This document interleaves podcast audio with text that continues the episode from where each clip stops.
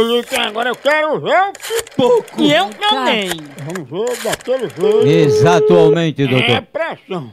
Eu- ó, ó, eu só tenho que pegar rápido. Homem, homem, homem. Homem.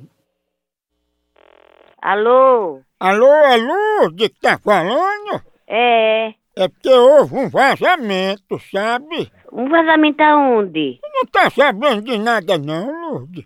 Mas, meu irmão, eu não sei que vazamento é esse. Pô, tem um vazamento aí. Se o bujão e a água tá normal. Tá normal? Tá. Pô, estão dizendo, Lourdes, que tá tendo um vazamento aí. O pessoal até ligou pra cá pra falar sobre esses fatos. Peraí que eu vou olhar, viu?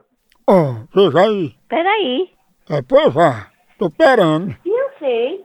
Peraí, estou esperando. Vai olhar, vai Ô, moço, é vazamento de quê? É isso que eu quero saber, Lourdes. Você não encontrou, não? Mas se tivesse vazamento eu não sentia, fechei até o bujão, que não tem nada. Não, mas o que os vizinhos reclamaram, dizendo que tava vazando, era seu pito que tava soltando gás.